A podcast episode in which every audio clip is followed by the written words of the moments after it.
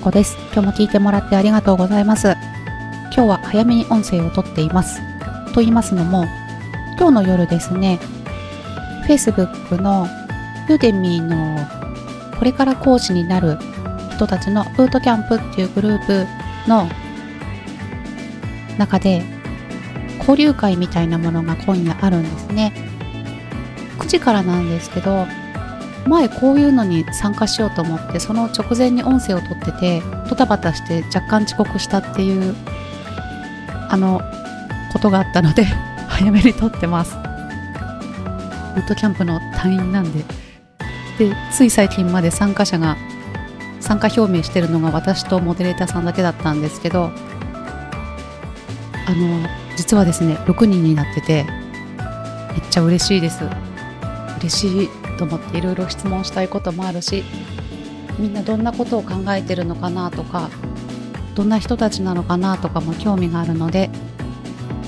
こう交流して親睦を深められたらいいなってみんなどんなコース作ってるのかなとかそういうのもすごい興味がありますね。楽しみなんです。楽しみ。そんな感じですね。そのユーデミーなんですが今セール期間中ですね。これ今日からなのかな？ちょっとわかんないんだけど。で明日までですか？これのいつあるんだっていうのも知りたいですよね。まあ絶対言ってはくれないと思うんですけど、ま あ私はあのかろうじていろいろなコースを取ってるので何日か前とかから妙にそういった講師の先生たちからのあのメッセージが入ってあの今いくらにしてますよとかそんな感じであのお手頃価格にしてもらったクーポン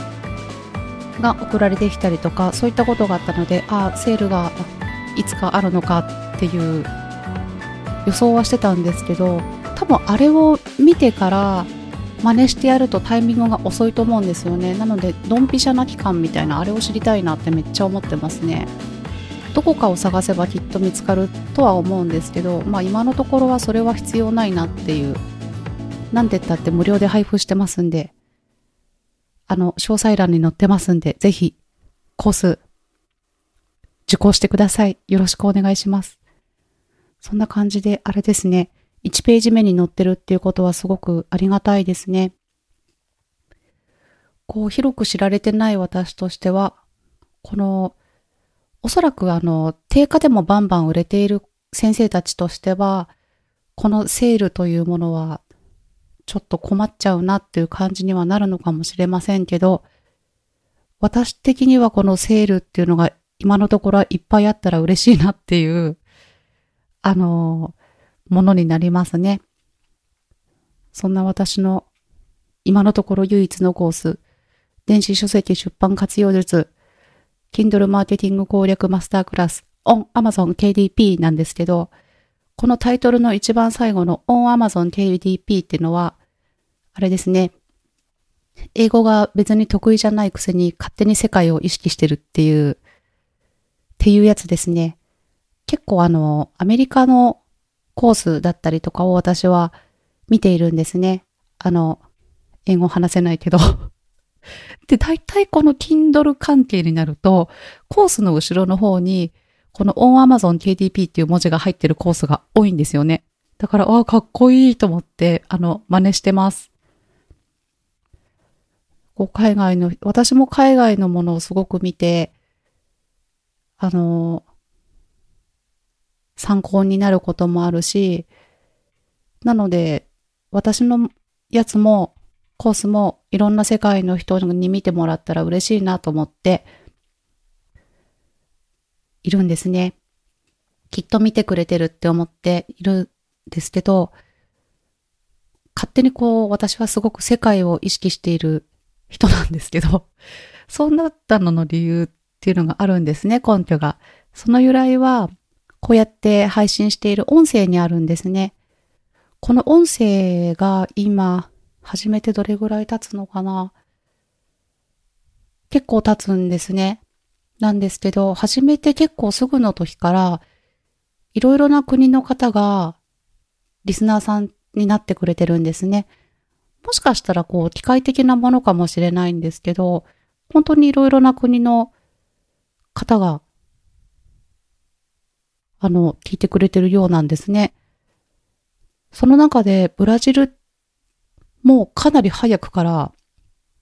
ブラジルがあって私めちゃめちゃ嬉しいなって思ってるんですね。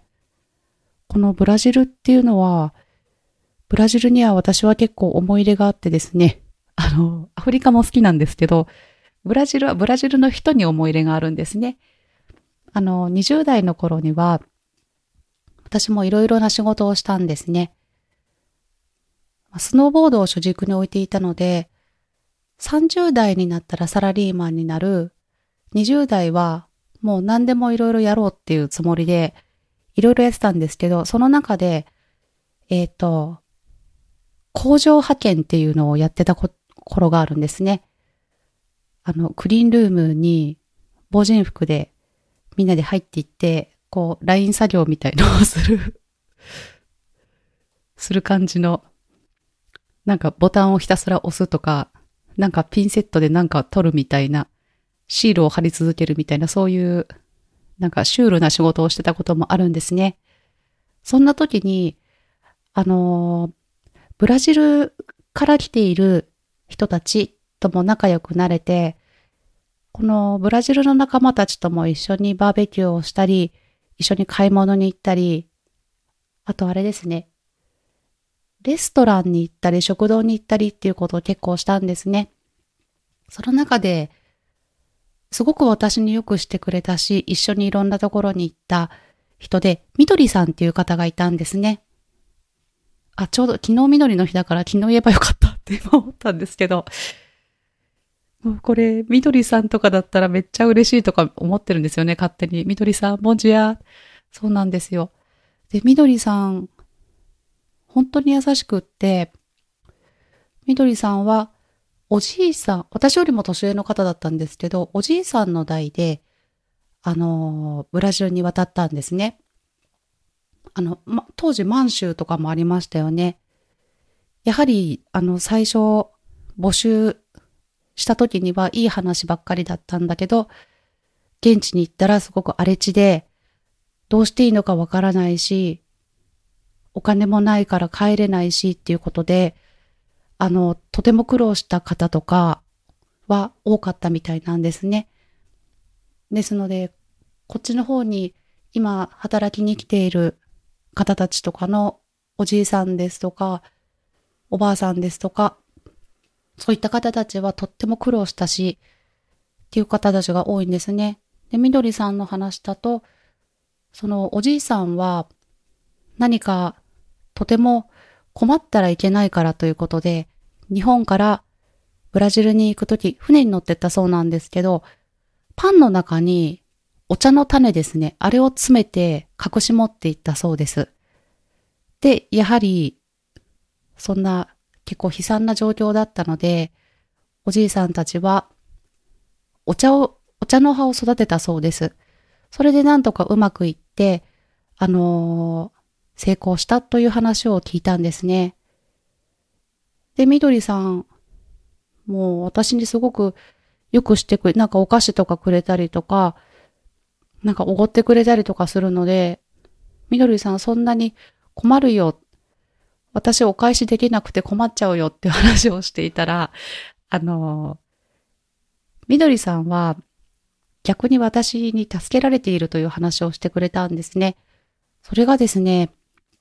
結構こう、話すことはとっても日本語が上手でも、読めないっていう人がすごく多いんですね。なので一緒にこう、電気屋さんに行ったりとか、レストランとかもそうなんですね。字が読めないから、で、新居とかもあるので、食べてはいけないものもあるし、困っちゃうなという時に、あの、私とか一緒に行くと、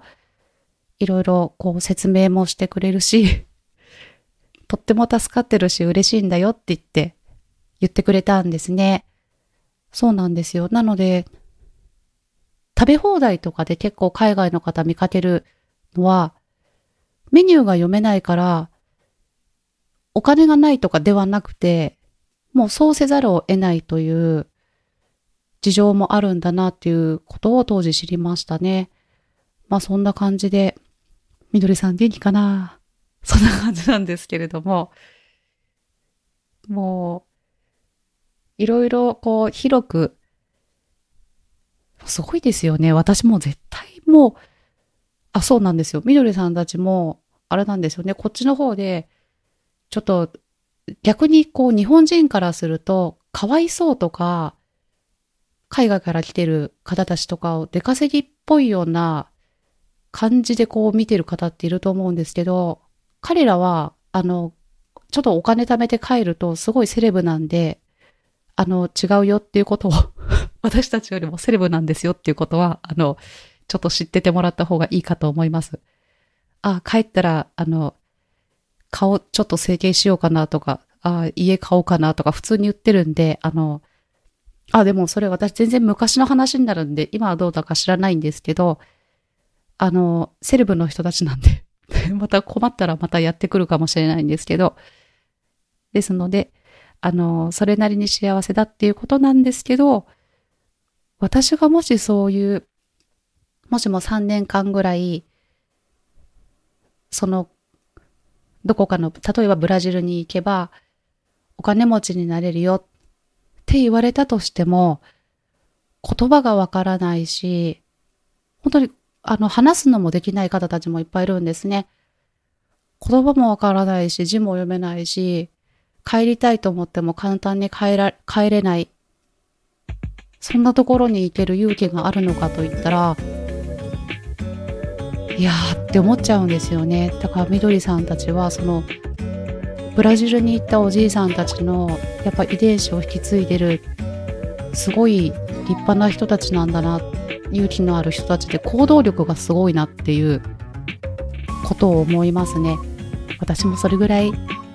勇気のあって行動力のある人になりたいなと思ってます。これ聞いてくれてる人、みどりさんだったらいいな。意外と近くに住んでるかもしれないんですけどね。まあそんな感じで、いろんな人が日本にいるし、日本に行ってもいろんな国の方が聞いてもらえるし、コースも見てくれてるかもしれないって思うとすごく楽しいですし視野も広がりますね。そんな感じはまた長い話が長い。すいませんね。まあそんな感じで今日はこの辺で失礼します。聞いてもらってありがとうございました。ではまたあっこでした。